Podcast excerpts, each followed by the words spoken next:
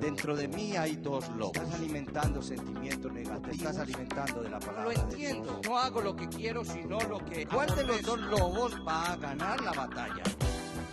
Una pregunta, ¿verdad? Bienvenidos al primer episodio de nuestro podcast. Semanalmente estaremos trayendo un mensaje que bendecirá tu vida. Somos la Iglesia Manantial de Vida y te invitamos a que te suscribas. Ahora te dejo con el pastor Gabriel Dávila y con el mensaje Transformados. Si ve a su esposa así como medio acabada de levantar, no se enoje. Dígale, qué bonita estás. Luego usted se ve en el espejo y va a decir lo contrario, ¿verdad?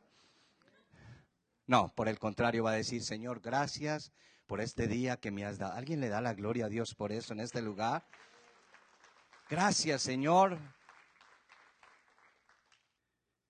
Estaba leyendo un proverbio de los indios americanos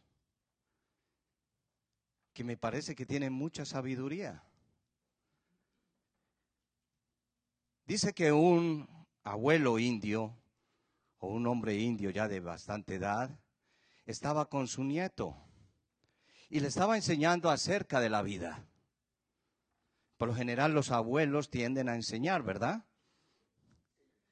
Y le estaba enseñando al pequeño acerca de la vida. Y le expresó algo que me llamó mucho la curiosidad. Le dijo, ¿sabes qué, mi hijo? Dentro de mí hay dos lobos. Hay un lobo que es de ira, de mentira, de orgullo, de arrogancia, de avaricia, de resentimiento, de inferioridad, de baja estima. Pero también hay un lobo, escúcheme bien, que es de paz, de amor, de esperanza, de serenidad, de generosidad. Y estos dos lobos se mantienen batallando entre sí. El jovencito, después de que termina el abuelo indio, le pregunta, oye abuelo, ¿y cuál de los dos va a vencer? Una pregunta, ¿verdad? ¿Cuál de los dos lobos va a ganar la batalla? ¿Sabe qué le dijo el abuelo? Aquel que, al que tú alimentes más. Dentro de cada uno de nosotros hay una naturaleza vieja, una naturaleza de carnal y hay una naturaleza espiritual. Peleamos continuamente una batalla, es un, conflicto espiritual, es una batalla entre dos lobos, aleluya, la carnal y la espiritual. ¿Hay alguien en este lugar? Pero te voy a dar una buena noticia, mi hermano. Tú vas a vencer si alimentas lo espiritual, el Espíritu Santo dentro de ti. Hay alguien que le dé la gloria al Señor, aleluya. Dáselo bien fuerte, mi hermano. Vamos a tener la victoria o va a ganar al que tú alimentes más. Si vas a alimentar el rencor, si vas a alimentar el odio, ese lobo va a estar enseñoreando sobre tu vida. Ese lobo te va a estar esclavizando. Hay personas que están esclavas del odio, de la falta de perdón. Hay personas que están esclavos de la avaricia, otros del amor al dinero. Porque continuamente lo están alimentando. Porque no tienen otra razón de vivir si no es eso. Hay personas que alimentan el orgullo. Hay personas que alimentan el chisme. Hay personas que alimentan el ego. O sea, solo piensan en ellos y en nadie más. Y solo lo de ellos es lo bueno. El apóstol Pablo tenía esa lucha interna. Todos se acuerdan del apóstol Pablo, se acuerdan de su conversión, se acuerdan de que era perseguidor de cristianos. Se acuerdan del encuentro que tuvo en Damasco, ¿verdad? Cómo cayó del caballo y tuvo un resplandor sobre sus ojos, se quedaron ciegos, no podía ni ver. Y ahí empezó el proceso de santificación en la vida de Pablo. Seguramente tú no te caíste de un caballo, pero algún día, aleluya, escúchame bien, alguien te habló de Cristo. ¿Hay alguien en este lugar? Y sentiste esa presencia hermosa y sentiste que algo te llenaba, que algo quería estar en ti y le dijiste, Señor, mora en mí. A partir de ese momento, aleluya, el Señor Jesús quitó las escamas de tus ojos, quitó el velo de tus ojos y comenzamos a ver la gloria de Dios. ¿Alguien lo cree en este lugar? Aleluya. ¿Alguien lo puede creer? Aleluya. Fíjate qué tremendo, mi hermano. A partir de ese momento, tu vida y mi vida cambió. Pero las luchas siguen. Las luchas espirituales continúan. Pero Dios no te ha dejado solo. Dígale que está a su lado. Siempre tenemos el respaldo de Dios. Y estaba mirando la escritura, cómo Pablo vivió esos momentos tan duros. Ahora usted dirá, pero solo Pablo, porque Pablo era el que escribió el Nuevo Testamento, la gran mayoría, Pablo era esto. No, todos vivimos esa lucha. Hay una lucha espiritual entre lo bueno y lo malo. Hay una lucha que siempre está ahí. El enemigo no está contento. Romanos capítulo 7, verso 15 al verso 21. Dice la palabra y leo. Porque lo que hago no lo entiendo. Pues no hago lo que quiero, sino lo que aborrezco. Eso hago. Está hablando el apóstol Pablo. Porque lo que hago no lo que... No lo entiendo. Pues no hago lo que quiero, sino lo que aborrezco. Eso hago. Verso siguiente.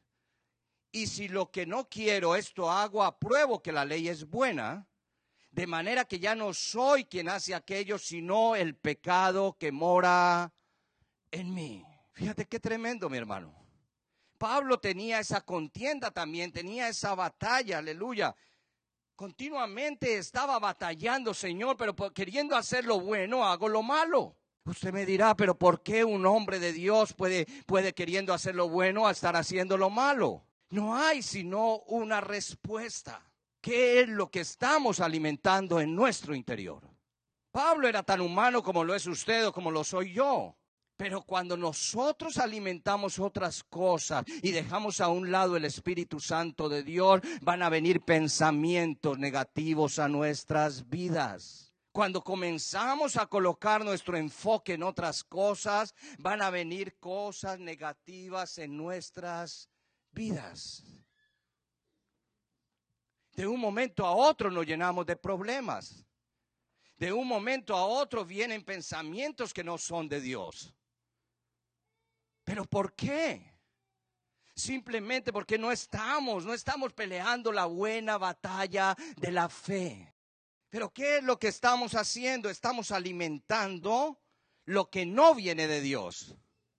Estamos alimentando pensamientos de negatividad, pensamientos de mediocridad, de un momento a otro, escúcheme bien, los problemas nos están agobiando tanto que ya no nos provoca ni adorar a Dios ni alabar a Dios. ¿Cuántos están en este lugar? Y es que fíjate algo, mi hermano, ¿a quién le provoca adorar a Dios cuando estás perdiendo tu casa? O cuando estás perdiendo tu familia, o cuando estás perdiendo tus hijos, o cuando estás perdiendo tu trabajo. En el espíritu humano no nos provoca alabar a Dios, pero si el espíritu de Dios está en tu vida y está en mi vida, entonces el espíritu nos fortalece y adoramos al Dios de gloria. En las buenas y en las malas, a Él sea la adoración. Déselo bien fuerte, mi hermano. A Él sea la adoración, a Él sea la alabanza. ¿Acaso habrá caso perdido para Dios? ¿Habrá algo imposible para Dios? Pues déjeme decirle algo, mi hermano. El enemigo quiere cautivar tu mente. Sonríale a que está a su lado y dígale, cuida tu mente. Dígaselo así bien claro, cuida tu mente. Él va a querer manipularte. A los que están en el mundo, en sus obscenidades, en su mundanalidad, ya los tiene derrotados. Pero Él va a querer dañar al pueblo de Dios. ¿Qué fue lo que pasó en el Edén? El Dios de la gloria le dio la potestad al hombre de enseñorear sobre todas las cosas. Pero también le hizo una advertencia que usted se la conoce de memoria, ¿verdad? De todos los árboles del huerto podéis comer, pero del árbol del bien y del mal no comáis, porque ciertamente pereceréis. ¿Está captando esta palabra? Adán y Eva tenían una relación espiritual con Dios. Adán y Eva hablaban en vivo y en directo con Dios. Pero el enemigo no se va a quedar quieto. Él es como una serpiente, como una culebra venenosa, ponzoñosa, que va a querer colocar en tu mente pensamientos perversos, va a querer sacarte del camino, va a querer dañar lo que se ha construido, aleluya. Fíjate qué tremendo. ¿Y cómo? Y, primero va donde quién, va donde Eva. Pero la serpiente era, ¿qué dice ahí? Astuta más que todos los animales del campo que Jehová Dios había hecho, la cual dijo a la mujer, con que Dios ha dicho, no comáis de todo árbol del huerto. Y la mujer respondió a la serpiente, del fruto de los árboles del huerto podemos comer. Pero del fruto del árbol que está en medio del huerto dijo Dios, no comeréis de él ni le tocaréis para que no muráis. Entonces la serpiente dijo a la mujer, capte bien esta expresión. Entonces la serpiente dijo a la mujer, no moriréis, sino que sabe Dios que el día que comáis de él, serán abiertos vuestros ojos. ¿Y qué dice ahí? Y seréis como Dios, sabiendo el bien y el mal. Ahora yo quiero que se concentre en lo que va a escuchar. El enemigo es astuto, el enemigo es como una serpiente que se va metiendo en tu mente, se va metiendo en todos lados y va a tratar de dañar el concepto que tú tengas de Dios. Yo quiero que se concentre mucho en esto. Igual que le dijo a Eva, sino que sabe Dios y que le dice, no moriréis. Muchas veces recibimos punzadas en nuestra mente donde el enemigo está tratando de dañarte en el momento difícil, en el momento que estás pasando por tus situaciones eh, difíciles, el enemigo va a tratar de dañar tu mente. ¿Acaso Dios te ha dicho? ¿Es que acaso Dios no puede permitir esto, no puede permitir aquello? Podéis hacer esto, aunque sea por una sola vez, aleluya. Como dicen en mi país, una vez al año no hace daño, aleluya. Fíjate qué tremendo. Y va a tratar de colocar el pecado en tu mente. Va a tratar de dañarte, va a tratar de empezar a desviarte. Hay alguien en este lugar, igual que le dijo a Eva, va a tratar de que el concepto de Dios que hay en ti sea diferente. Aleluya. No moriréis. Pero la palabra me dice bien claro, el que persevera en el pecado, en él perece. Pero la palabra me, habla bien claro. Si permaneceres en Él, en Dios, Él permanecerá en nosotros. Él nos ha dado una palabra. Él nos ha dado a su Hijo amado, a Jesucristo. Jesucristo vino para darnos vida y vida en abundancia. ¿Alguien lo cree en este lugar? Aleluya. Jesucristo vino para bendecir tu vida y no para nada más. Él vino para rescatar lo que se había perdido. Entonces comienza la batalla interna, comienzan los dos lobos de que le hablé ahora, empieza la indecisión y cuando hay indecisión en nuestra vida, mi hermano, entonces abre los ojos porque algo está pasando. Cuando hay incredulidad en tu vida y en mi vida, abre los ojos porque algo anda mal. Si Dios ha prometido bendecirme, yo no tengo que escuchar palabras ociosas. Si Dios ha prometido bendecir tu familia, tú no tienes que estar colocando tus ojos en otros lados. Si Dios ha prometido bendecir tu matrimonio, tú no tienes por qué estar mirando lo que no te pertenece. Aleluya. ¿Hay alguien en este lugar? Si Dios ha prometido bendecir tus finanzas, entonces todo lo que viene de Dios lo recibo. ¿Cuánto le dan la gloria a Dios? Porque es bendición para mi vida. Dale, dáselo bien fuerte, mi hermano. El Dios de la gloria quiere tu bendición. Pero a veces nosotros, mi hermano, estamos como Pablo porque queriendo hacer lo bueno, hacemos lo malo. Dice la palabra de Dios, ¿acaso por haber recibido la gracia de Dios perseveraremos en el pecado? Y el mismo Pablo se contesta de ninguna manera. Dígale a que está a su lado, de ninguna manera. Dígaselo con ganas, de ninguna manera perseveraremos en el pecado. Segunda de Corintios 5, 17 lo, lo, habla bien claro. De modo que si alguno está en Cristo, ¿cuántos están en Cristo en este lugar? De modo que si alguno está en Cristo, nueva criatura es. Las cosas viejas pasaron, he aquí todas son hechas nuevas. El Señor nos ha dado un libre albedrío, pero muchos se pegan de ese libre albedrío para seguir pecando.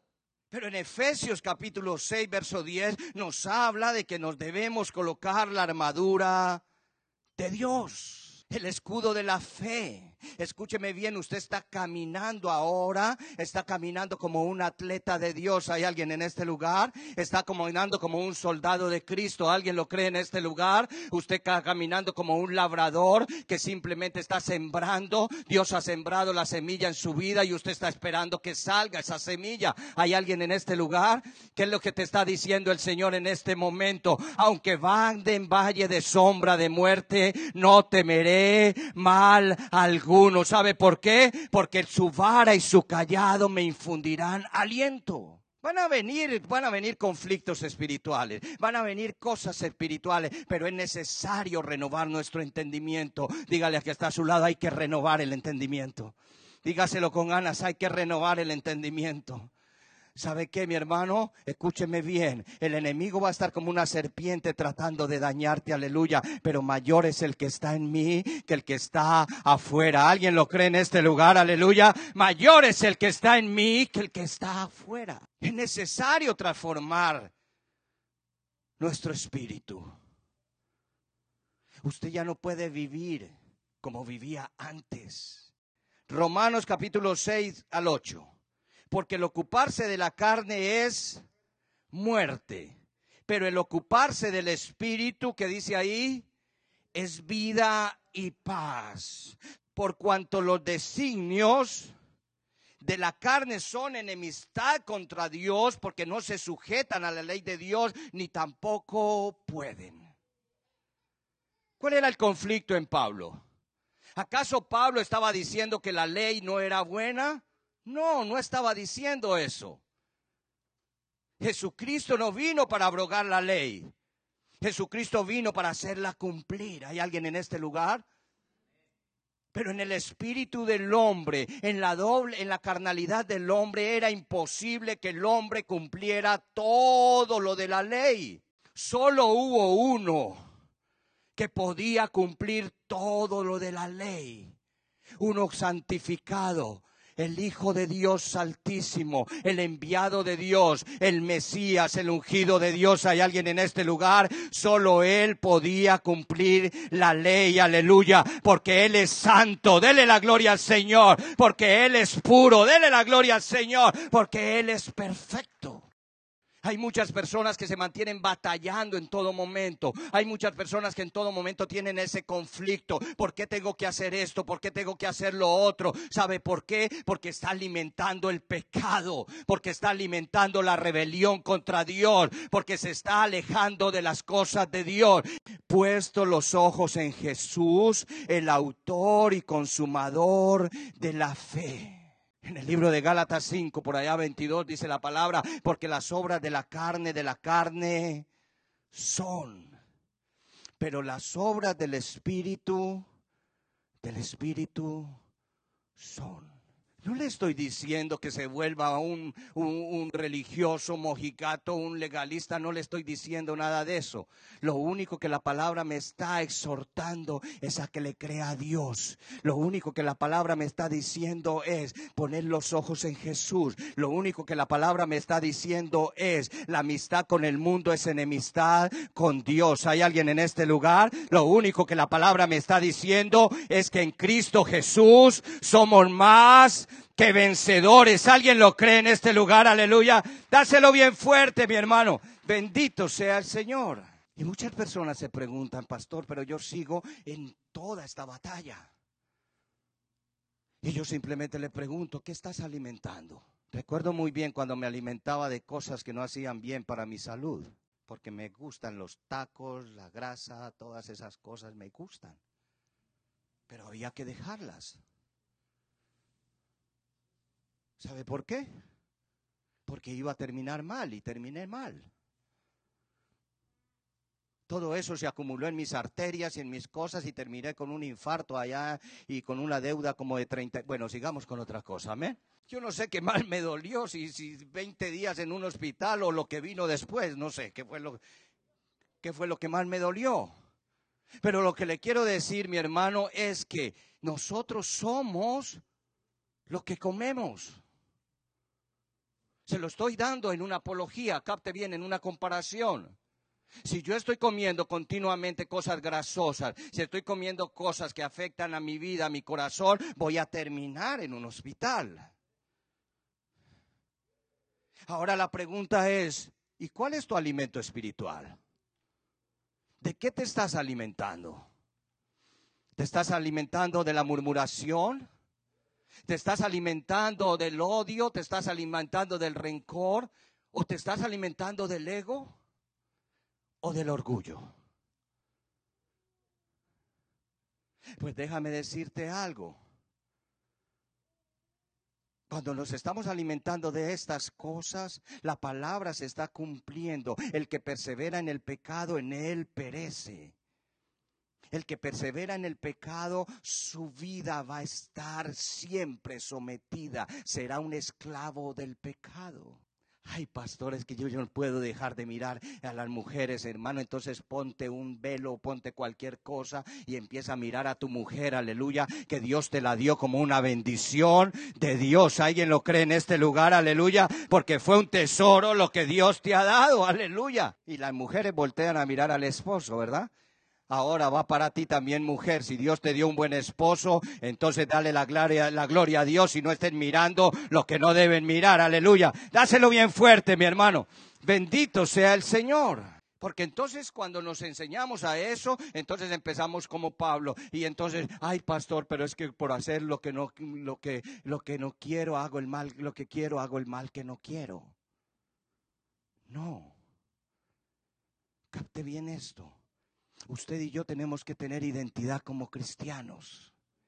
Usted y yo tenemos que empezar a entender de una buena vez que usted ya no es el mismo, que usted ya no es la misma, que el día que Cristo llegó a su corazón, algo que se llama Espíritu Santo comenzó a hacer la obra, comenzó a santificar su vida, aleluya. En el momento que usted rechaza todas las tentaciones del diablo, en ese momento usted está peleando la buena batalla. ¿Alguien lo cree en este lugar? Aleluya. En el momento que usted rechaza todas esas cosas, entonces usted está peleando la buena batalla. ¿Sabe por qué ocurren esas cosas?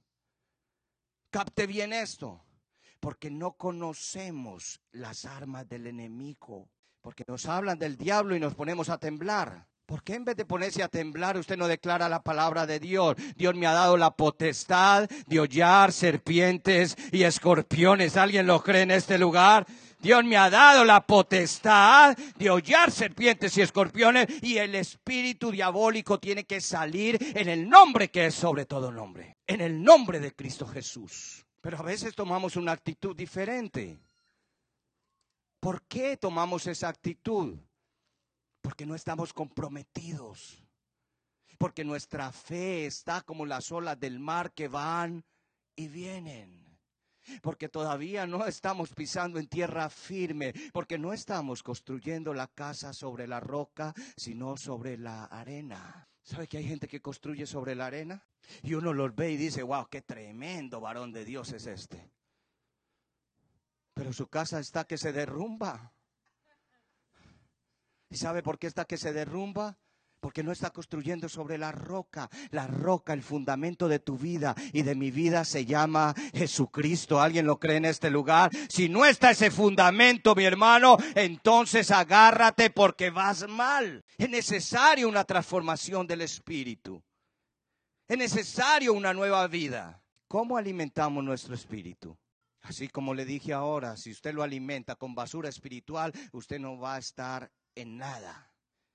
Pero ¿cómo lo alimentamos? Con oración. Lo alimentamos con ayuno, lo alimentamos con la palabra de Dios. ¿Sabe qué está haciendo usted en este momento? Está alimentando su espíritu, aleluya. ¿Y sabe con qué lo está alimentando? Con el Espíritu Santo de Dios. Alguien le da la gloria al Señor, aleluya. Alguien se lo puede dar fuerte, aleluya. Fíjate qué tremendo, mi hermano. Usted podía estar en su casa viendo basura espiritual en la televisión, pero está alimentando su espíritu con la palabra de Dios. Y, déjeme darle una buena noticia. Cuando alimentamos nuestro espíritu, escúcheme bien, empezamos a rechazar todo lo malo, empezamos a rechazar todo pecado. Cuando vemos una mujer allá, cuando vemos algo raro en la televisión, entonces yo cambio de canal. ¿Sabe por qué? Porque mi mente y mi corazón rechazan lo que yo estoy viendo, porque lo que yo veo son cosas que no corresponden, aleluya, porque lo que está en mí es más grande, porque el Espíritu Santo de Dios está rechazando todas esas cosas. ¿Alguien está entendiendo esta palabra? Y cuando yo veo esas cosas, entonces yo cambio de canal y entonces le doy la gloria a Dios porque me ha hecho una nueva criatura. Dale la gloria al Señor, aleluya. Porque en ese momento tu vida está cambiando. Porque ya no sos tan enojón como antes. Porque ya te hablan y tenés dominio propio. Porque en ese momento, mi hermano, escúcheme bien. Entonces hay algo en tu interior que te está guiando. Jesucristo estaba con sus discípulos y les dio una promesa, la promesa del Espíritu Santo de Dios. Yo me voy, pero os enviaré otro consolador. ¿Sabe para qué envió el Espíritu Santo? Para que dejes tu ira, para que dejes tu enojo, para que dejes tu orgullo, porque el Espíritu de Dios santifica y la bendición de Dios no añade tristeza. ¿Cuánto le dan la gloria al Señor? Aleluya. La bendición de Dios trae paz y gozo en el Espíritu. Usted está acá porque está alimentando el Espíritu Santo que hay en usted. Y si usted está alimentando el Espíritu Santo, entonces ¿quién está venciendo? ¿El lobo de la ira, el lobo de la, de la inseguridad, el lobo del orgullo o está venciendo el lobo del amor, el lobo de la paz? Transformaos en el Espíritu, dice el Señor. Conoceréis la verdad y la verdad os hará libres. Jesucristo vino para rescatar lo que se había perdido. Jesucristo no vino para desechar a nadie. Jesucristo no vino para sacar a nadie. Si hubo jóvenes que se equivocaron, Jesucristo no vino para sacarlos de la iglesia. Jesucristo vino para rescatarlos, para restaurarlos, para darle nueva vida. Y esos jóvenes son siervos del Dios altísimo. Ese es el Dios que tenemos. No vino para desechar a nadie. Él vino para que nosotros tengamos una nueva oportunidad.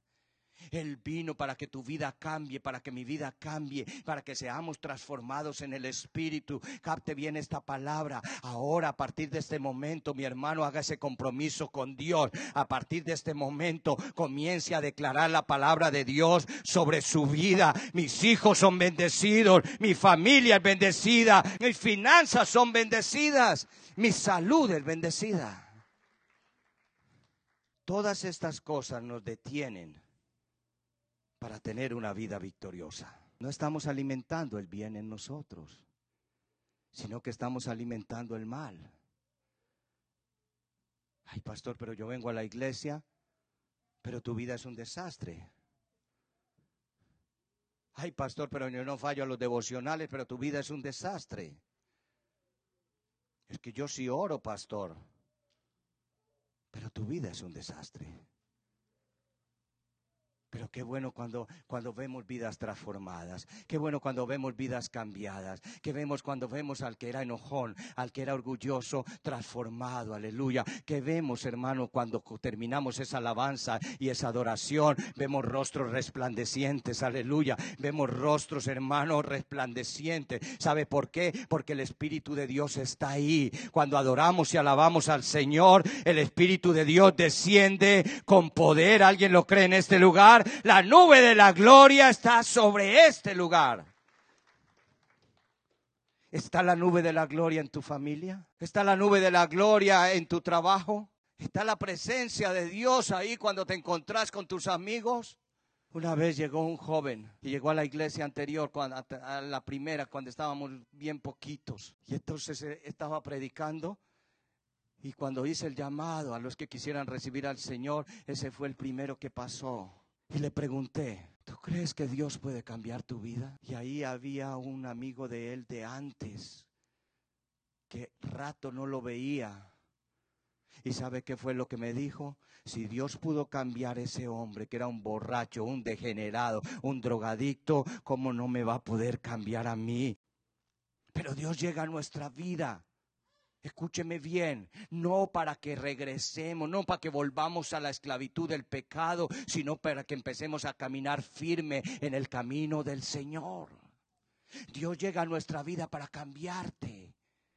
Dios llega a tu vida, aleluya, escúcheme bien, el Dios de la gloria en su sabiduría te ha dado ese libre albedrío. Tú verás, Él, él te coloca, mi hermano, la bendición y te coloca la maldición. Pero cuando nosotros realmente sabemos lo que Dios ha hecho en nuestra vida, comenzamos a alimentarnos de la palabra de Dios y no de otras cosas. ¿Estás alimentando sentimientos negativos o te estás alimentando de la palabra de Dios? Mateo capítulo 12, verso 35. El hombre bueno del buen tesoro del corazón, que dice ahí, saca buenas cosas y el hombre malo del mal tesoro saca malas cosas.